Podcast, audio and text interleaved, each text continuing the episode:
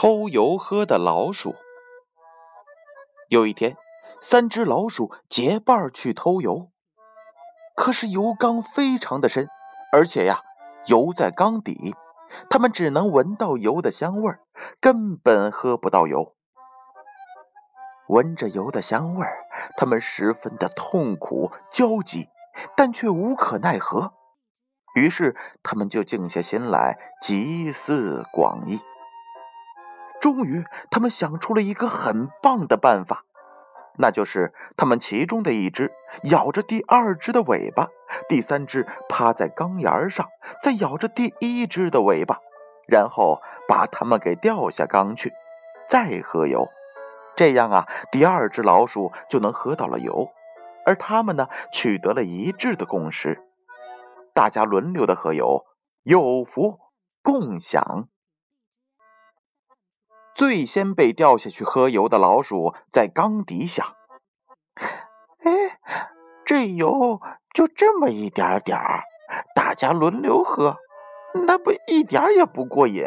而且我今天运气好，不如趁机痛痛快快的喝个饱。”这时，夹在中间的那只老鼠也在想：“呃，呃，下边的油没有多少了，呃，万一让它给喝光了，那我岂不是要喝西北风吗？”我干嘛在这这么辛苦的掉在中间，让他独自的享受那诱人的油呢？啊，哦，好香，好香啊！我看呢，嗯，干脆自己跳下去喝个痛快算了。趴在缸沿的那只老鼠呢，则在上边想。哎，油是多么的少啊！等他们两个喝足了，哪里还有我的份儿啊？倒不如把他们给放了，自己跳到那缸底解解我的嘴馋。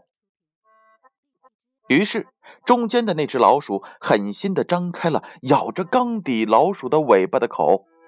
缸沿上的老鼠呢，也迅速的放下了中间老鼠的尾巴，它们争先恐后的跳到了缸底，贪婪的抢喝了起来。然而，由于缸太深了，加上它们的狡猾，它们却再也逃不出油缸了。小故事，大哲理。这则故事告诉了我们什么样的哲理呢？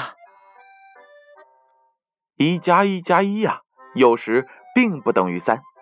当大家各为其事，总是从自己出发点考虑问题去办事情的时候，它是一是零是负数，因为它总是在削弱本有的力量，有时啊还会让自己陷入险境。就像故事当中的三只小老鼠。